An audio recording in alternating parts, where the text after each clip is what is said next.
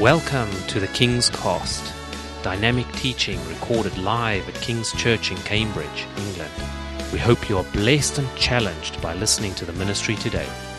And now, here's the broadcast.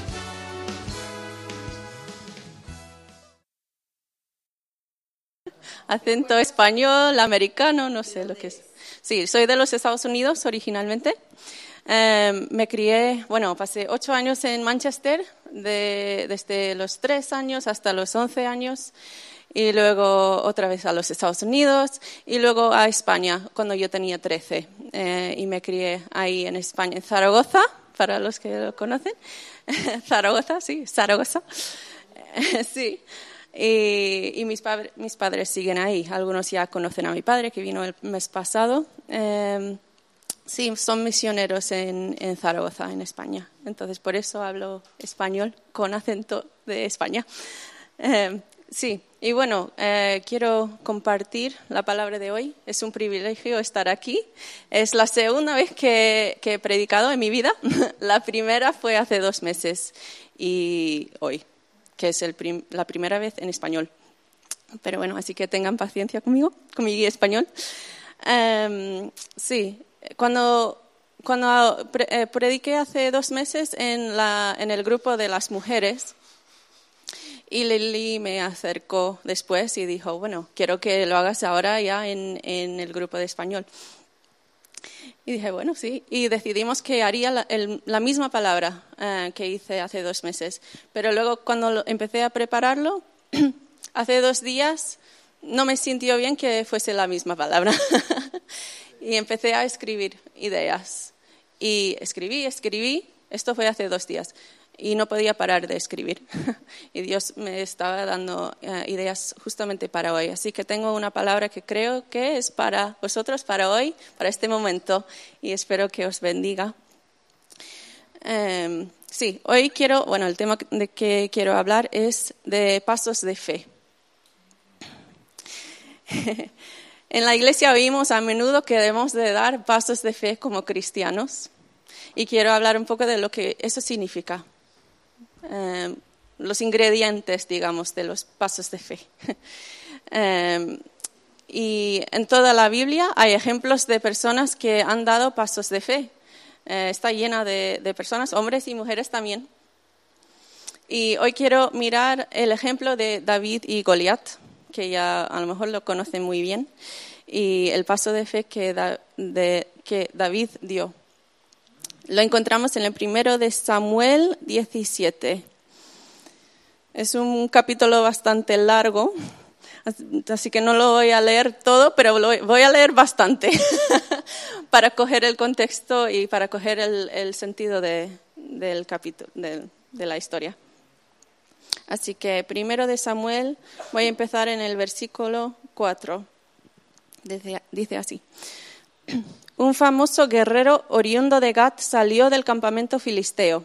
Su nombre era Goliat y tenía una estatura de casi tres metros. Llevaba, sí, wow, llevaba en la cabeza un casco de bronce y su coraza, que pesaba 55 kilos, casi como yo, más o menos. También era de bronce, como eran las polonias que le protegían las piernas y la jabalina que llevaba en el hombro. El asta de su lanza se parecía al rodillo de un telar y tenía una punta de hierro que pesaba casi siete kilos. De, delante de él marchaba un escudero. Goliat se detuvo ante los soldados israelitas y los desafió. ¿Para qué están ordenando sus filas para la batalla? ¿No soy yo un filisteo y no están ustedes a servicio de Saúl? ¿Por qué no escogen a alguien que se me enfrente? Si es capaz de hacerme frente y matarme, nosotros les serviremos a ustedes. Pero si yo los venzo y los mato, ustedes serán nuestros esclavos y nos servirán. Dijo además el filisteo, yo desafío hoy al ejército de Israel. Elijan a un hombre que pelee conmigo. Al oír lo que decía el filisteo, Saúl y todos los israelitas se consternaron y tuvieron mucho miedo. Mm. Ahora voy a pasar al 32, al 37. Entonces David dijo a Saúl, nadie tiene por qué desanimarse a causa de este filisteo. Yo mismo iré a pelear contra él. ¿Cómo vas a pelear tú contra ese filisteo? replicó Saúl. ¿No eres más que un muchacho, mientras que él ha sido guerrero toda su vida? David le respondió, a mí me toca cuidar el rebaño de mi padre. Cuando un león o un oso viene y se lleva una oveja de rebaño, yo lo persigo y lo golpeo hasta que suelta la presa. Y si el animal me ataca, yo lo consigo, yo lo, consigo, lo sigo golpeando hasta matarlo.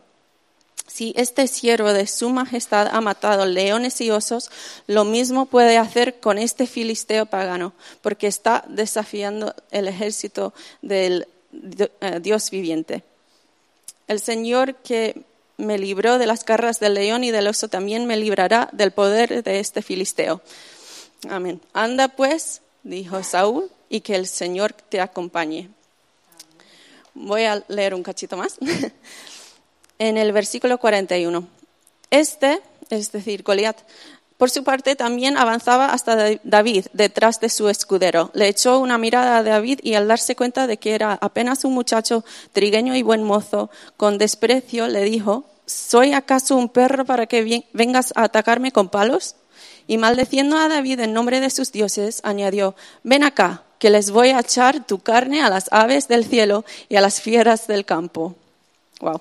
David le contestó, Tú vienes contra mí con espada lanza y jabalina, pero yo vengo a ti en el nombre del Señor Todopoderoso, el Dios de los ejércitos de Israel, a los que has desafiado.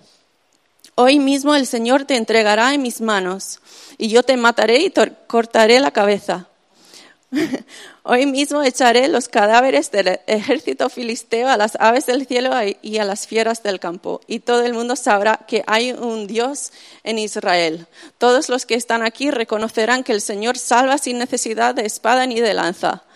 La batalla es del Señor, y Él los entregará a ustedes en sus manos. En cuanto el filisteo avanzó para acercarse a David y enfrentarse con él, también éste corrió rápidamente hacia la línea de la batalla para hacerle frente.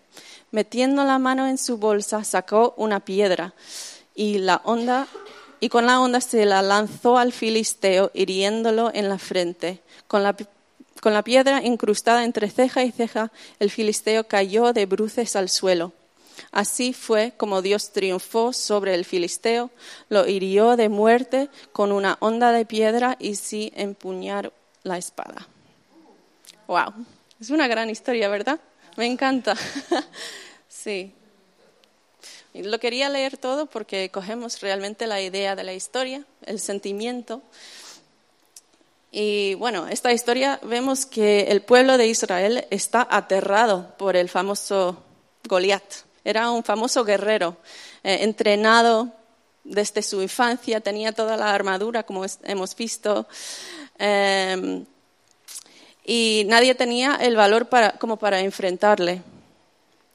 Eh, pero a la vez eh, les aterrorizaba la idea de ser destruidos por los filisteos y entrar en la cautividad como esclavos.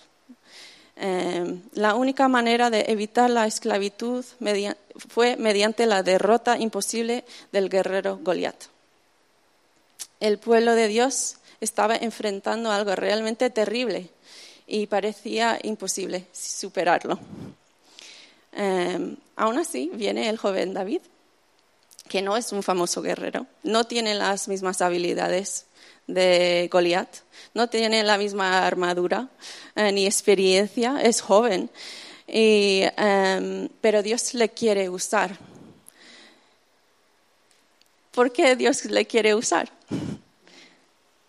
Yo creo que es porque David tenía fe. David tenía fe, eso es lo que tenía, que era más de lo que tenía Goliat. David tenía fe y se ponía disponible para que Dios lo usara. Estaba disponible. tenía fe de que Dios pudiera actuar a través de él. Como vemos en la Biblia, en las historias y en los salmos, a David le encantaba pasar tiempo en la presencia de Dios. Vemos en los salmos que cantaba con Dios, eh, oraba con Dios, oraba a Dios y le encantaba estar en su presencia. Realmente conocía a Dios, estaba cercano. Y sí, también vemos en este pasaje que David sabía de su propio testimonio de que Dios era capaz de salvar a su pueblo, como le salvó, a él de las garras del oso y del león. Entonces David usó su propio testimonio, las maneras en que Dios le usó o le salvó en el pasado, y eso le dio fe. Yo creo que eso es importante notarlo porque si nosotros sentimos sin, no sabemos cómo va- vamos a enfrentar algo, nos sentimos fuerte en nuestra fe, tenemos que recordarnos de lo que Dios ya ha hecho en nuestras vidas. No deberíamos de, de olvidar de los testimonios em, y de los testimonios de los demás. Por eso es importante compartir testimonios con los demás y eso nos, nos aumentará la fe. Sí, David tenía fe, eso es lo que tenía.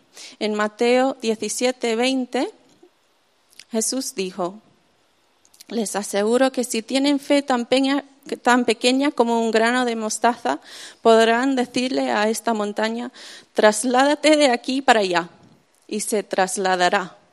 Para ustedes nada será imposible. Es la fe lo que nos deja mover la montaña de aquí para allá. No es por nuestra propia fuerza, no, no lo levantamos y lo echamos. No, es por la fe, es Dios usándonos. Y la, la montaña se puede mover. No tiene que ser una montaña, es lo que tú tengas en tu vida que tiene que mover. Es eh, mediante la fe que, demos, eh, que Dios nos use. Puede que preguntes, ¿por qué Dios no mueve la montaña él solito, él solo?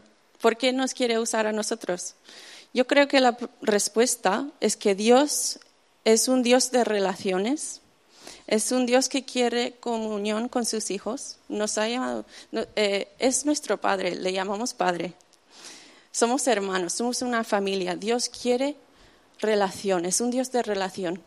Él podría echar a la montaña, ha creado el mundo, puede hacer lo que quiera, pero quiere usar a nosotros, quiere comunión. En el principio Dios quería andar con Adán y Eva en el jardín. Eso fue su propósito en el principio. Quería comunión. Para eso nos creó. Para eso nos creó. Él quiere que le conozcamos de verdad. Él quiere que le conozcamos, que tengamos esa relación con Él. Quiere que formemos parte de la historia, de lo que Él está haciendo quiere que formemos parte en la historia en la que Él trae gloria a la tierra. Amén. Así que Dios quiere usarnos, pero eso requiere fe. Ciertamente no fue David quien derrotó a Goliat, sino Dios obrando a través de David. Dios es el que conquista lo que parezca inconquistable. Dios ha conquistado lo, inconquistable en nuestras vidas, el pecado y la muerte, a través de su Hijo Jesús. No es por nuestras obras que somos salvos, no es por nuestro esfuerzo que somos salvos. Al igual que la salvación del pueblo de Israel no fue por el propio esfuerzo de David, sino por la fe en Dios. Es por la fe en la que somos salvos. Además de esto, mientras yo preparaba este mensaje para hoy, me di cuenta de que Dios no solamente trajo victoria para David, David tuvo victoria y Dios le honró, pero también trajo victoria, victoria para todo el pueblo de Israel. La historia no solamente se trata de la victoria de David, sino la victoria de todo el pueblo. Sí, quería llevarlos a todos a la victoria, aunque no eran capaces, el pueblo de Israel, menos David, no eran capaces de hacer nada excepto estar ahí parados y con miedo. No hacían nada. Pero Dios los quería salvar, quería la victoria para ellos también. Sí, servimos a un Dios que es misericordioso con nosotros. Es misericordioso quería victoria para ellos también. Yo veo el paralelismo, un paralelismo entre esto y cuando Dios envió a Cristo a conquistar el pecado y la muerte para que todos pudieran entrar en victoria y salvación. Incluso los que en el momento estaban tan llenos de pecado, le escupían a la cara de Jesús, le crucificaron. Incluso los que ahora mismo no conocen a Dios, no tienen la fe todavía y ellos están viviendo aterrados.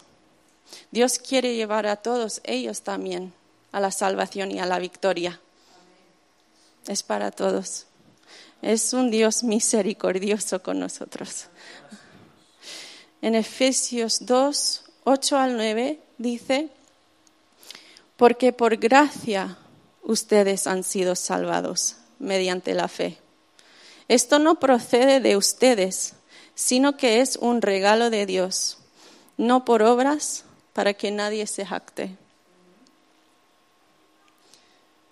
Tal, tal como no somos salvos por nuestro propio esfuerzo, definitivamente no somos salvos por nuestras buenas obras.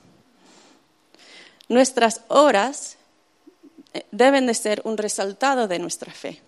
No somos salvos por las obras, sino deberían de ser un resultado, una consecuencia de nuestra fe y nuestro amor para Dios.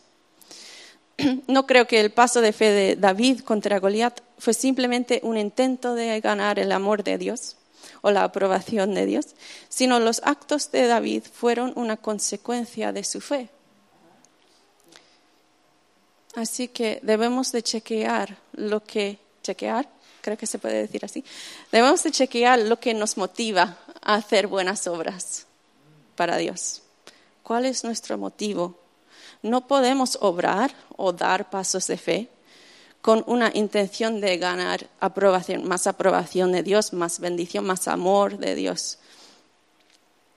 Ese no, debería de ser nuestro motivo. Ten cuidado de esa mentalidad. Yo también siempre estoy intentando chequearme no pienses que si hagas más para Dios, Él te vaya a amar más. Esa mentalidad no es enseñada en la Biblia, pero sí a veces desafortunadamente infiltra en algunos círculos cristianos y en otras religiones. Yo creo que de que yo sepa todas las demás religiones eh, se trata de eso. Cuanto más obras hagas, más buenas obras, pues Dios te va a amar más o vas al cielo. Pero el cristianismo es, diferente. A veces es fácil entrar en esa mentalidad, porque si nuestra relación con Dios se basase en nuestras obras, de repente nosotros tenemos el control. Podemos controlar cuánto nos ama o cuánta bendición. Si orara más o sirviera más en la iglesia, pues recibiría más amor de Dios. Pero no es así. Eso es un evangelio falso.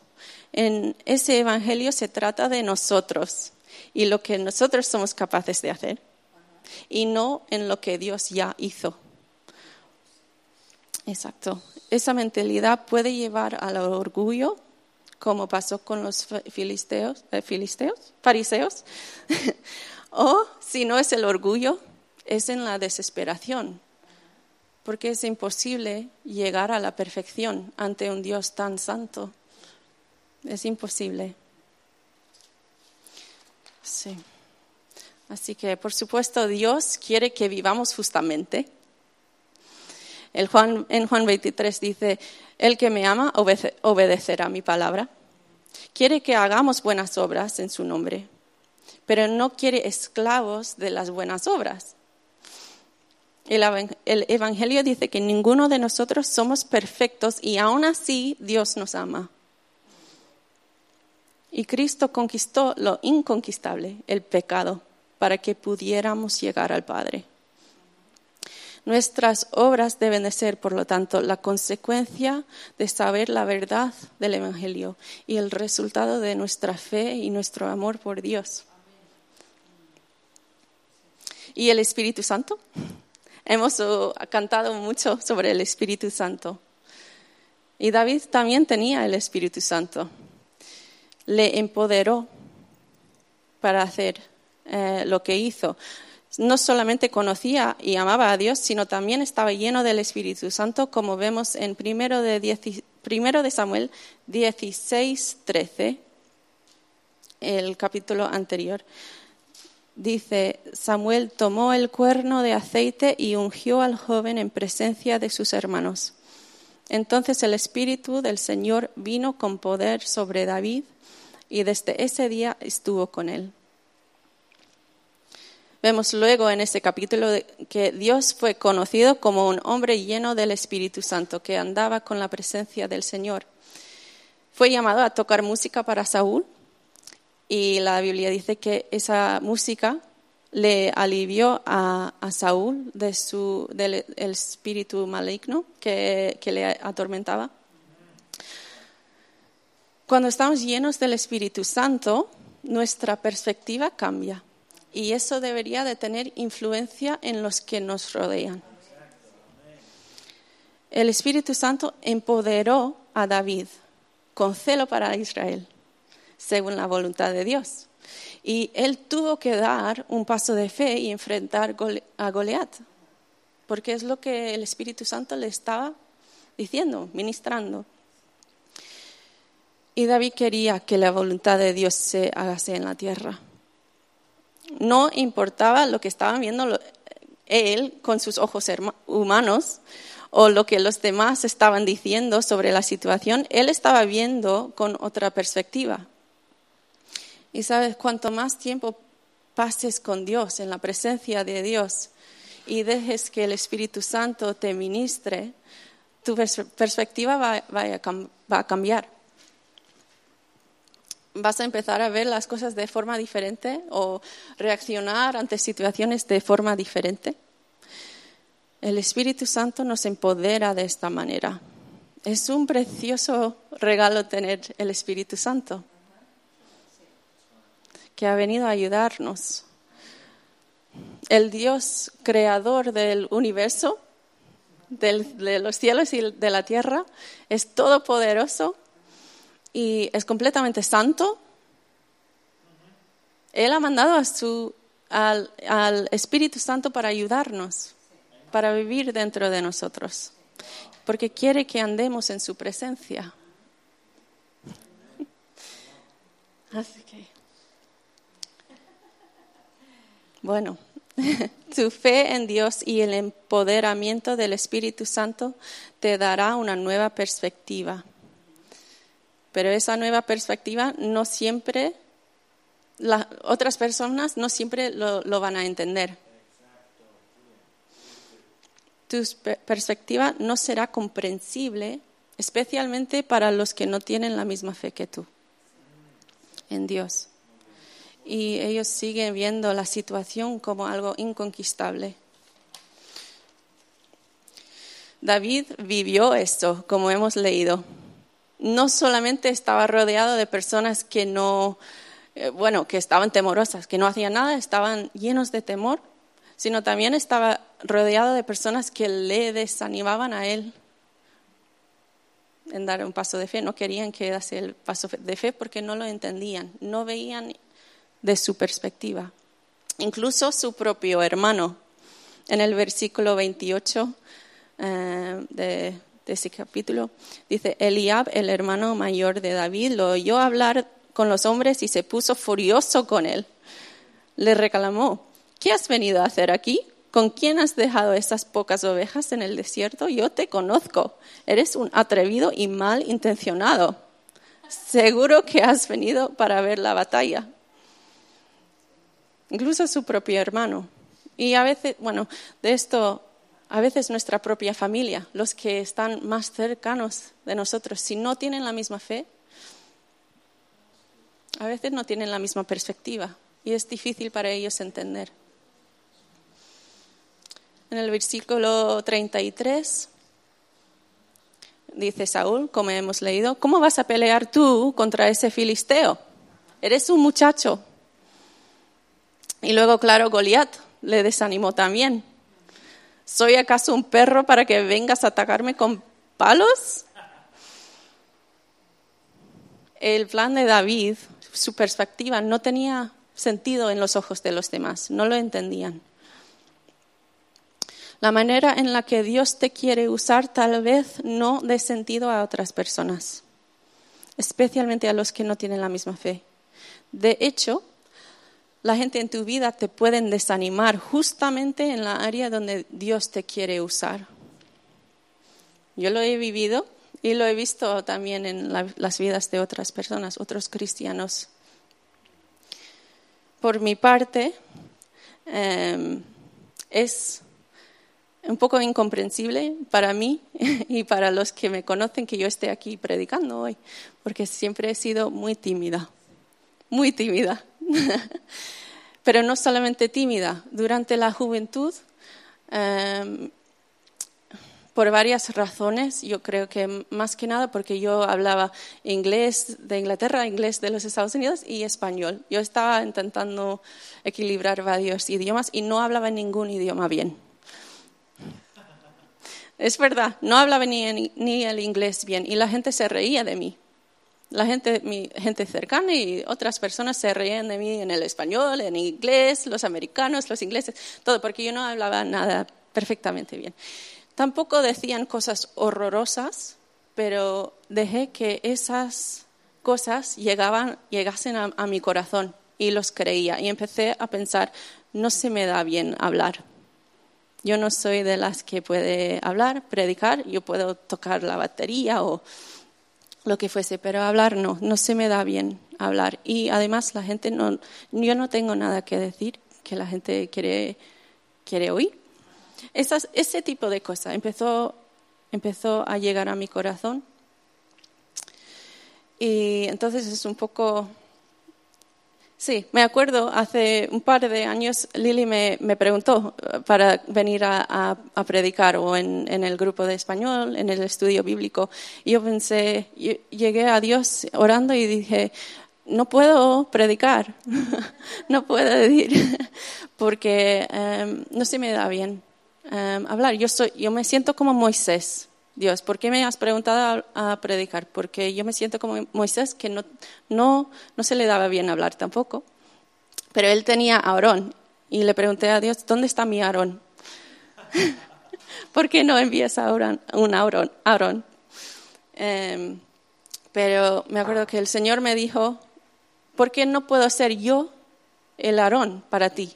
Yo soy tu Aarón, yo voy a hablar a través de ti, yo lo puedo hacer. Y de eso se trata. No se trata de nuestras, nuestra falta de capacidad. Tenemos un enemigo que quiere que, que nos enfoquemos en nuestra falta de capacidad. Pero no se trata de eso. Se trata en la completa capacidad de Dios. Se trata en la capacidad de Dios, en su habilidad de usarnos. Simplemente tenemos que estar disponibles a Él para que nos use.